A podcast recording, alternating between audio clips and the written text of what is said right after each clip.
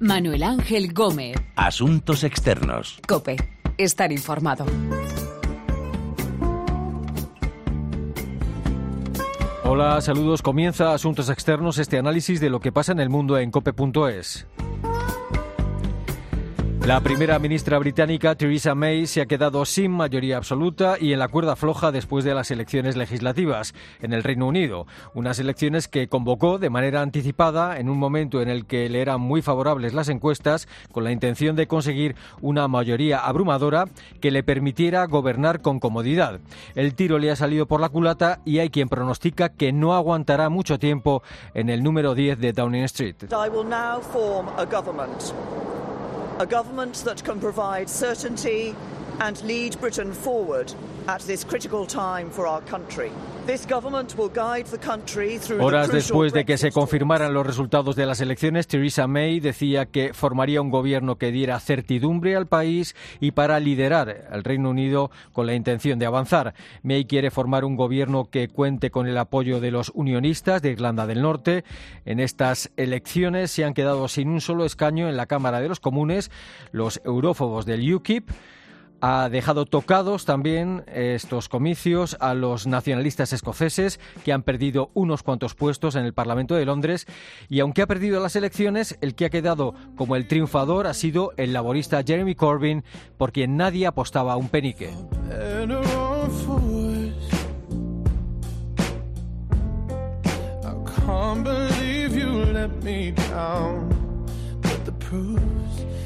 De los perdedores y vencedores de estas elecciones en el Reino Unido vamos a hablar con nuestro corresponsal en Londres, Iván Alonso, y con Martin Roberts, ex corresponsal de la agencia Reuters.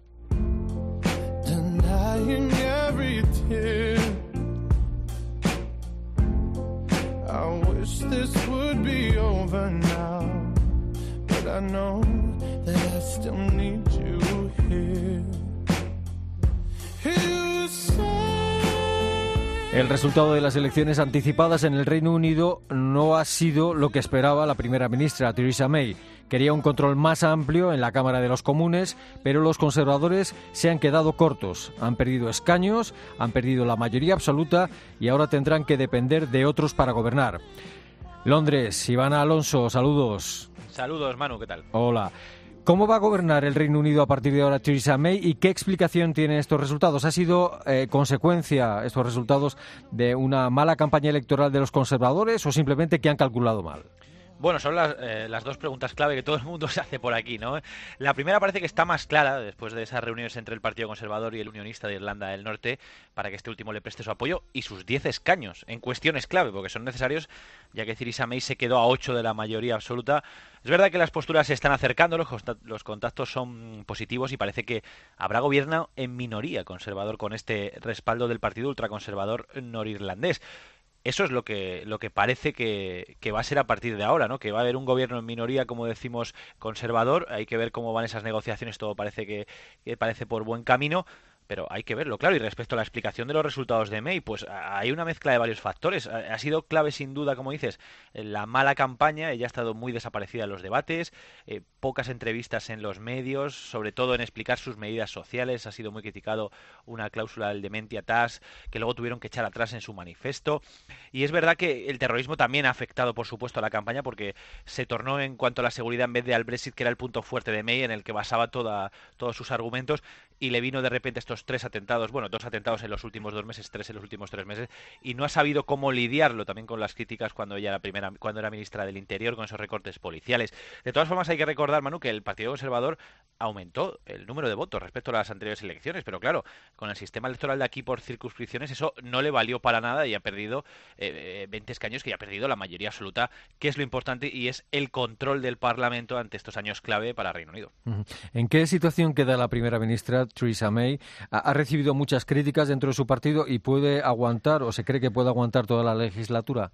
Bueno, queda en una situación eh, muy débil, eh, todos aquí coinciden, dentro de su partido ha sido muy criticada, muy criticada desde varios sectores, no solo del sector, por ejemplo, de los que piden el Brexit más blando, que han sido, se han cebado con ella, los medios de comunicación se le han echado encima, incluso sus más afines, los, los, eh, los diarios amarillistas que siempre suelen apoyar al Partido Conservador, hacían portadas durísimas el viernes cuando ya se sabían los resultados, cuando se sabía que había perdido esa mayoría absoluta, que había perdido el órdago que ella misma echó, y le reprochan haber perdido esa mayoría que tenía ganada para los próximos tres años y perder la posición de fuerza que tenía para afrontar cuestiones como el Brexit, para aprobar los presupuestos, para aprobar un plan eh, de recortes sociales que pretendía llevar a cabo y que ahora ya no va a poder llevar, por supuesto, porque no le van a dejar en la Cámara. Y aguantar, bueno, va a depender de cómo quede finalmente ese apoyo de los unionistas y si May consigue eh, tener su sostén en todo momento, porque va a necesitar, hay que recordar, la mayoría absoluta para aprobar cualquier ley. Y se calcula que, por ejemplo, el Brexit van a tener que calcular el Parlamento británico, van a tener que aprobar unas mil leyes. Entonces hay que necesita la mayoría absoluta en todas ellas. Hay que verlo, necesita la mayoría absoluta para aprobar cualquier ley y van a ser cinco años muy complicados en las que las medidas que pretende llevar a cabo May pueden chocar con distintos grupos políticos, incluso con los propios unionistas de Irlanda del Norte, sus propios, sus próximos socios hay que ver, va a tener que negociar mucho. Va a ver, aquí se va a ver si tiene de verdad mano izquierda la primera ministra, que ya hemos ya demostrado que mano derecha tiene bastante, y a ver si incluso en el propio partido le dejan gobernar esos cinco años, porque movimientos de silla todavía no hay pero las críticas han sido feroces. ¿Se sabe qué le, le piden los unionistas no irlandeses a Theresa May para mantener a su gobierno con vida? Bueno, lo que sabemos por boca de ellos eh, es que le van a pedir un trato preferencial, por supuesto, a Irlanda del Norte. Es un partido, al fin y al cabo, nacionalista. Eh, le van a pedir un aumento del presupuesto para el país, asegurar las pensiones a los jubilados, varias medidas sociales.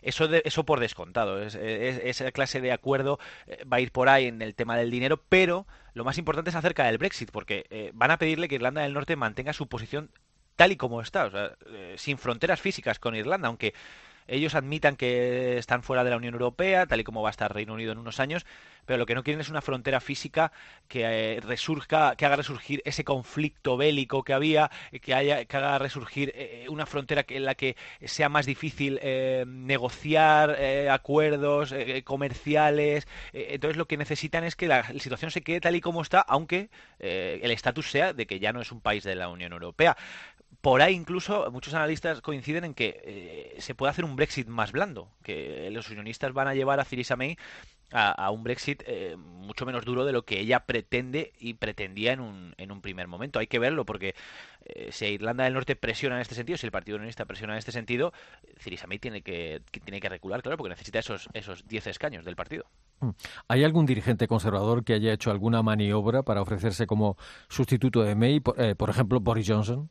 Bueno, no, no hay maniobras, ya te digo, por, por ahora, movimientos de silla que sepamos, de gente importante, por lo menos, dentro del partido, del partido conservador. Hombre, eh, de todos he sabido por aquí que Boris Johnson es el gran favorito, ¿no? Si May decidiese apartarse o si el propio aparato del partido pues comenzase a mover ficha para echarla, es el gran nombre que está sobre la mesa, es el, ministro de Exteriores actualmente, es alcalde de Londres, tiene un gran carisma dentro del, partido, y es verdad que es, eh, un Brexiter, eh, por supuesto, claro, y, las medidas sociales con él pues serían muy diferentes a lo mejor a las que está llevando a cabo Theresa May, pero ahora mismo él eh, lo que hizo días después, eh, horas después de los malos resultados electorales fue apoyar eh, públicamente a la primera ministra mediante un mensaje dirigido a sus compañeros de formación, un mensaje de WhatsApp, en el que decía que hay que estar detrás de ella ahora más que nunca. Entonces, por ahora, si él no los mueve, que es el gran favorito, incluso las casas de apuestas por aquí ni, pagan quién va a ser el favorito, pues apuestan por él, por supuesto. Luego la ministra de Interior, Amber Ruth, sobre la mesa está David Davis, también el ministro para el Brexit, pero él es el, el gran nombre, ¿no? Y él por ahora no ha hecho esos movimientos que sepamos, por lo menos de cara a los medios. Pero como te decía antes, sí que hay varios diputados conservadores que ya han pedido en varias ocasiones a May que reconsidere su posición, incluso eh, varios líderes del partido que ya no, que ya no forman parte de, ese gabinete, de ese, de ese partido conservador, ese aparato del partido que lidera May y que eh, está incluso cuestionada en algunos aspectos, claro. ¿Y cómo queda Jeremy Corbyn, el líder laborista, tras las elecciones? Bueno, pues lo has dicho antes, yo creo que es el gran vencedor moral, ¿no? De estas elecciones, por así decirlo, ¿no? Vencedor moral porque hay que recordar que ha perdido las elecciones, eso está por supuesto, pero estaba muy cuestionado dentro del partido Y hay una imagen eh, que ha sido muy comentada por aquí, que ha sido el inicio de la, legislatura en el Parlamento, cuando se volvían a sentar los 650 nuevos diputados en la Cámara de los Comunes. Y cuando era entraba en la sala era aplaudido eh, por la mayoría, vamos, por todos sus colegas, por todos sus eh, compañeros laboristas. Una imagen que nadie se esperaba, todo el mundo se esperaba un batacazo de Jeremy Corbyn del Partido Laborista en estas elecciones. Ha conseguido reafirmar así su liderazgo, que estaba, como digo, muy cuestionado porque ha aumentado el número de votos y el número de escaños. Ha sacado 30 más que hace dos años y sobre todo porque ha recuperado un poco la ilusión y ha recuperado lo que aquí llaman el voto joven, que es clave en Reino Unido, ¿no? Que la gente, la gente joven suele votar laborista, estaba muy dormida, eh, la gente no iba, la gente joven no iba a votar, no, no asistía a esos comicios se ha despertado, ha aumentado el número de votos, no ha conseguido ganar ni ha conseguido acercarse mucho al Partido Conservador, pero le ha metido un poco de miedo en el cuerpo y Corbyn eh, ahora mismo lo que ha hecho es reafirmarse. Eh, ya nadie le, le puede cuestionar por estos resultados, aunque haya perdido. Y veremos a ver, porque seguramente si hay elecciones próximamente aquí en Reino Unido, si May no aguanta y Corbyn no consigue formar gobierno, pues será el candidato y habría que ver cómo sigue si sigue ese aumento de confianza en él del voto joven. De manera muy diferente le ha ido al partido Eurófobo, al, UKIP, que se ha derrumbado y se ha quedado con apenas un 2% de los votos en, las elecciones. Bueno, fíjate que se ha quedado sin escaños en el Parlamento y sin líder, porque dimitió Paul Nuttall eh, el día después. Eh, hay una crisis interna enorme en, en este partido que es uno de los grandes perdedores, si no el que más de las elecciones. Hay que recordar que era el UKIP es el mayor impulsor del Brexit, eh, que su campaña durante ese referéndum, dice los analistas, que ayudó a decidir a millones de británicos a votar por la salida de Reino Unido de la Unión Europea con mentiras, porque está confirmado, ellos mismos han confirmado que mintieron en varios asuntos que no eran como tal lo decían, que la Unión Europea quitaba dinero, que el Reino Unido tenía que pagar dinero para que no podía ir a los hospitales, bueno, una campaña electoral muy dura con mentiras que ayudó al Brexit y ahora han desaparecido completamente del Parlamento. Han sido barridos en, la circunscripción en la que se presentaba Paul Nuttall, pero es que también en todas las que le podían pelear un escaño al Partido Conservador, al Partido Laborista, han sido completamente barridos por ellos, por los liberales demócratas, que es su contrario completamente. Los liberales demócratas piden un segundo de un segundo referéndum de, para salir de la Unión Europea, para que la gente reconsidere su opción, y han sido barridos por los tres partidos. O sea, el UKIP ha desaparecido completamente del mapa ahora mismo, con una crisis interna enorme, y eh, poco le faltará si no, si no desaparece también como partido. Y los nacionalistas escoceses han perdido más de 20 escaños. ¿Cómo se interpreta que hayan perdido tanto apoyo? Y este es el, este es el gran descalabro sí que de la noche en cuanto, en cuanto a escaños, con un, partido que había que tenía una, una 30, 54 escaños en 2015, nadie se lo esperaba, un gran apoyo, eh, Escocia completamente liderada por este Partido Nacionalista Escocés, y de repente, dos años después, 19 escaños menos que en 2015. Se queda con 35 después de perder miles y miles de votos a favor de los conservadores que han hecho de verdad una buena campaña electoral en Escocia y le han recortado muchos escaños. Y luego los analistas por aquí hablan eh, de un aviso severo al Partido Nacionalista Escocés y a su líder, sobre todo, y ministra principal escocesa, Nicola Sturgeon, para que no siga adelante con su referéndum de independencia. O sea, lo que parece claro con estos resultados eh, es que ha quedado deslegitimada, ¿no? Ha quedado eh, deslegitimada esa petición de segundo referéndum en apenas tres años y desde luego no hemos vuelto a, oír hablar ni de su boca ni de Nicola Sturgeon ni de ningún representante del Partido Nacionalista Escocés de ese referéndum que pretendía que pretendía llevar a cabo cuando acabase el Brexit. Eso decían ellos. Ya no hay ya no hay ni rastro por ahora de eso. Hay que verlo, pero ahora mismo eh, no tiene posición de fuerza en el Parlamento y no tiene muchas vistas de llevarse a cabo este segundo referéndum. ¿Qué se dice de cómo cómo va a influir este resultado en las elecciones legislativas en las negociaciones del Brexit? Bueno, yo creo que es clave no haber tenido la mayoría absoluta en Theresa May porque necesita el apoyo, ¿no? Ahora, ahora necesita el apoyo, lo que decíamos antes, de para aprobar esas leyes del Brexit que se calcula que pueden ser unas mil. Y hay que verlo porque ya muchas voces del Partido Conservador, antes incluso de estas elecciones legislativas, le pedían a Theresa May un Brexit más blando. Theresa May siempre se ha, siempre ha reafirmado junto a David Davis o a Boris Johnson que eh, necesita un eh, un acuerdo bueno para Reino Unido, si no era mejor irse sin acuerdo que con un acuerdo malo para el país. Ahora hay que cambiar, porque ahora hay que, hay que consensuar con los unionistas, por supuesto, pero también con otros partidos de la Cámara, por si los unionistas le dan la espalda en algunas cuestiones clave el Brexit se va a hacer seguramente un poco más blando, no sabemos cuánto de blando, porque no sabíamos el nivel de duro que quería, por ejemplo, Theresa May para llevarlo a cabo, pero sí que va a tener que ser un poco más blando porque va a tener que ser negociado, que era lo último que esperaba Theresa May cuando convocó estas elecciones para reafirmar su liderazgo y para reafirmarse ella de cara a la Unión Europea, cosa que no ha conseguido y que ahora lo va a pagar caro si, si no es con su puesto, que veremos a ver, ya decimos que por ahora no, si no es con su puesto, es con un Brexit más blando que ella nunca querría llevar a cabo.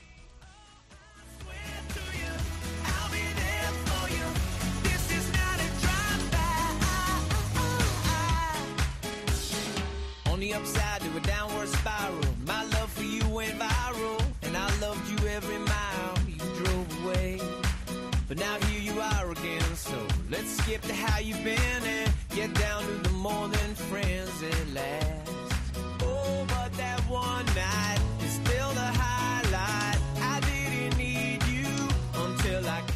Theresa May jugó con fuego al convocar elecciones anticipadas y se ha quemado. Ahora eh, trabaja para lograr apoyos que la permitan seguir siendo primera ministra. Ofrecía liderazgo y estabilidad en la campaña electoral. Su imagen en estos momentos no refleja liderazgo ni su gabinete parece a día de hoy muy estable. Martin Roberts es ex corresponsal de la agencia Reuters. ¿Qué tal? Saludos. Buenos días, encantado. Hola. Eh, ¿Cuánto tiempo puede aguantar Theresa May en esa situación como primera ministra? ¿Y ha quedado herida de muerte políticamente en estas elecciones o podría terminar la legislatura? Bueno, se antoja difícil que llegue hasta el 2022, uh, porque simplemente lo que pase entre hoy es, es imposible de predecir, ¿no?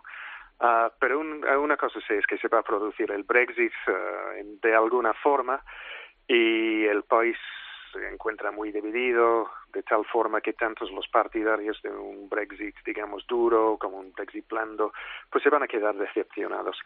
Evidentemente no goza de plena mayoría, ¿no? Um, está a la merced de, um, en estos momentos de un muy pequeño partido y además um, su pro no solo el país, pero su propio partido está dividido. Lo que puede permitir que, se, que sobreviva, por lo menos de momento, es simplemente el hartazgo uh, que el país, uh, me parece que, que um, se percibe ahí en términos de que simplemente ni el país ni el partido está por la labor de nuevas elecciones, digamos, uh, primarias dentro del Partido Conservador y ya ni se diga en términos de generales, uh -huh. porque estas últimas elecciones han sido la tercera gran cita electoral en, en dos años. Uh -huh. Así que yo creo que eso le puede dar un margen, pero hasta cuándo, pues no lo sé, pero uh -huh. dudo mucho que, que, dure cinco años. -huh. ¿Qué han hecho mal los conservadores para perder la mayoría absoluta en la Cámara de los Comunes? Cuando lo que decían los sondeos hace unos meses era que, que tenían una ventaja de 15 o 20 puntos sobre los laboristas. Pues um, me parece que, bueno, todo se antojaba perfecto para ella, ¿no? Al inicio um, empezó la campaña, pues uh, quiso, quiso centrar la campaña y eso es un dato muy interesante, ya no en su partido, sin, sino en su persona y el Brexit, ¿no? Que ella era la persona que podía este, conducir el barco de la nación a través de las tormentas que, que nos esperan, ¿no? Ahora bien, um, la campaña a medida que progresaba, pues uh, su personalidad mm, se vio en entredicho por una serie de cosas y también el, uh, los temas del debate se recondujeron, uh, me parece, al terreno más de índole más nacional y social. Y hay, pues, um, unos temas muy controvertidos y a eso, pues, me parece que minó su popularidad. ¿Qué pueden exigir los unionistas a Theresa May para apoyar a su gobierno? ¿Cómo puede influir ese apoyo y esas exigencias en la política del gobierno conservador británico? Bueno, el, los unionistas democráticos uh, de Irlanda del Norte pues se conocen en términos de política social por Uh, por ser más conservadores que los propios conservadores. Pero yo creo que lo que más pueden exigir serían garantías este, de, subsidios, uh, porque desde hace décadas Irlanda del Norte, pues, um, pues económicamente es una ha sido una zona muy desfavorecida.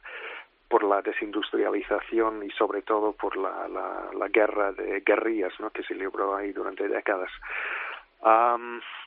Pero también es una cosa muy interesante porque parece que mientras por una parte han sido muy euroescépticos, tampoco quieren salir de la Unión Europea sin un, sin un acuerdo, ¿no? Es que es una posibilidad que se ha planteado Theresa May. Y también quieren mantener la frontera más o menos abierta, que también uh, eso en determinado momento um, Teresa May ha dicho que está en contra de eso, ¿no? Porque uno de los lemas del Brexit era que Gran Bretaña supuestamente ya no controla sus fronteras, aunque no forme parte de la zona Schengen. Pero el problema es que la frontera con la República pues se tiene que mantener abierta para mantener um, el acuerdo de paz. Y eso podría ser una exigencia del partido. Mm. ¿Hay algún sustituto claro de Theresa May en, en, el Partido Conservador en el caso de que en algún momento dimitiera? Por supuesto, se llama Boris Johnson. Uh, eso no es no es secreto de nadie. E incluso hace dos años con las elecciones, cuando David Cameron ganó con mayoría holgada, um, bueno, relativamente holgada, um, Johnson, si, acaso, se, se vio decepcionado. Uh, porque él pensó que una derrota o una, un mal resultado, que era lo que se preveía, pues podría significar el final de David Cameron y no fue así. Uh, lo que uh, fue el final de la carrera de David Cameron fue la cita para convocar un referéndum el año pasado, ¿no? Y eso es interesante porque Theresa May parece haber repetido el error de Cameron, ¿no?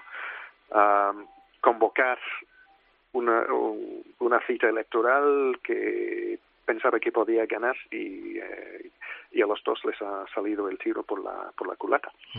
¿Qué ha hecho bien Jeremy Corbyn para que lo que es una derrota, porque tienen menos escaños que los conservadores, se vea como una victoria de los laboristas? ¿Qué, qué ha hecho bien en la campaña electoral? Pues um, dos cosas me, me parece que, como tú dices, no ha sido precisamente una, una victoria, porque pues en términos de escaños se queda muy corto, pero en términos del porcentaje del voto, pues estar uh, ha llegado a pues a dos puntos de los conservadores, ¿no? Eso, o sea que en, comparación con el inicio de la campaña, pues es, es un avance notable. ¿Qué ha hecho bien? Pues, um, uh, pues me parece que uh, el hartazgo, como he dicho, por una parte le ha favorecido. También se percibe un hartazgo de, lo que ya son siete años de, de una política de, de austeridad. Um, y también, pues aún con todo, uh, en, términos económicos muy ortodoxos, pues Teresa May se plantea uh, reducir el déficit pero hasta dentro de ocho años. Así que prometer ocho años más de, de, austeridad, pues no parece que no, no está de, del gusto de todos.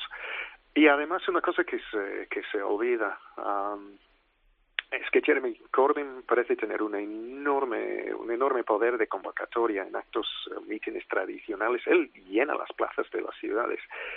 Y otra cosa es que tiene el apoyo de los jóvenes. Um, que los menores a los 49 parece que son uh, mayoritariamente laboristas y sobre todo si son menores a 30. Y lo que pare y parece que este año, a diferencia del año pasado en el referéndum, se han animado a votar y eso también explica un poco su, su recuperación. Después de los resultados que han obtenido, los nacionalistas escoceses pueden decir adiós a un segundo referéndum sobre la independencia a corto plazo. Adiós no, pero se les complica el escenario, que ya de por sí estaba, estaba muy complicado porque hacerlo sin el, el beneplácito de la Cámara de los Comunes es, es, se antoja muy difícil. Ahora bien, lo que es interesante es que Teresa May nunca dijo que no, no les dio un no definitivo, simplemente le, simplemente había dicho que antes de consumar uh, la salida de la Unión Europea no le parecería oportuno en ese momento, no, o sea que parece haber dejado la puerta abierta de pan en paz para un posible referéndum después del Brexit. O simplemente, quién sabe, simplemente pudo haber estado, estado dando largas al asunto, quién sabe. ¿Y al UKIP le podemos dar por desaparecido o tiene algún futuro ese partido? A día de hoy parece que van de, que van de salida. que no es un partido pues que no, no acabó de echar raíces y ahora que han conseguido lo que nunca se imaginaban, lo que nunca se atrevieron a pedir ni en sueños, parece que sí, sobre todo porque parece que muchos que habían votado por ellos han vuelto ya al Partido Conservador o ya al Partido Laborista.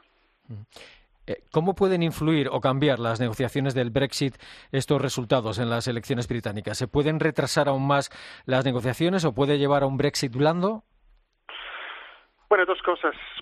Pueden retrasar perfectamente el inicio de, las negociaciones, ¿no? Que estaban, pues, convocadas, me parece que para el próximo día lunes. Ah, eso puede retrasarse por una formalidad que es ah, que Teresa May tiene que dar lectura a lo que nosotros conocemos como el discurso de la reina, que quiere decir efectivamente su programa legislativo, ¿no? Y eso también un dato folclórico, uh, eso también se va a retrasar porque ese discurso se tiene que escribir en pergamino. Y eso tarda su tiempo y la tinta tarda en secarse y tal y tal y tal, pero bueno, son las normas. Por esa parte sí. Por otra parte, siempre se ha antojado un poco difícil tener un margen de negociación, ¿no? Porque gane quien, ganara quien ganase las elecciones, porque simplemente Reino Unido, aunque sea un socio potente, es un socio más entre 28 y se tiene que llegar a un consenso entre 28. Así que en esa parte me parece que no hay margen de, bueno, mucho margen para negociar. Martin Roberts, ex corresponsal de la agencia Reuters, eh, gracias por su tiempo y su opinión y un saludo. Igualmente, un, un abrazo.